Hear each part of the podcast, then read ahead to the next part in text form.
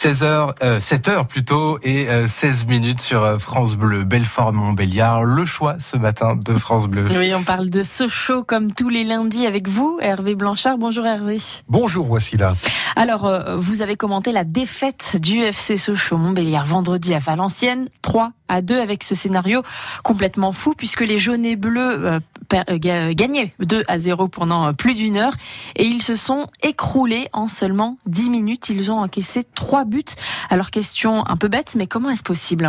Oui, mais avec Sochaux, il faut s'attendre à tout, au meilleur et au pire, et dans le même match, s'il vous plaît. Un début de rêve avec deux buts d'école en contre-attaque, signé Diop et Sané. Vraiment difficile de faire mieux. Le FCSM contrôle le match et des Valenciennois tous sauf inspirés. Bref, aucune raison de penser que ça se finirait mal. Sauf que, voilà, à la moindre contrariété, cette équipe sochalienne perd les pédales et pour le coup, elle a perdu le nord avec des joueurs qui font n'importe quoi, qui paniquent à chaque action de l'adversaire. Aucun leader, aucun patron pour remettre de l'ordre dans la maison et Résultat, un naufrage en 10 minutes top chrono, impardonnable, inacceptable. C'est ce que pensent les supporters. Maxence Prévost, le capitaine et gardien, vole même la vedette aux médias en parlant, lui, de faute professionnelle. Et c'en est une, une belle même, qui a de quoi rendre le supporter socialien dépité, pour ne pas dire résigné. Oui, parce que cette euh, défaite, c'est quand même un sacré gâchis pour la suite de la saison. Et c'est bien ça le pire dans cette histoire. Sochaux perd plus qu'un match parce qu'en gagnant, le FCSM prenait la place des nordistes et grimpait à la huitième place, à six points de la cinquième position.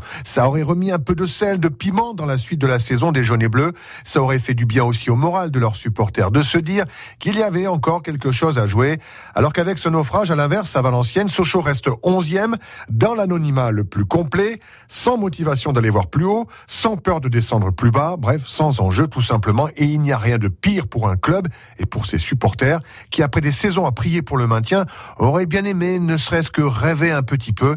Eh bien, a priori, ce ne sera pas encore en 2020. Hervé Blanchard, on vous retrouve ce soir dans l'émission 100% FCSM. On vous donne rendez-vous donc de 18h à 18h30. France Bleu, Belfort-Montbéliard. 7h10.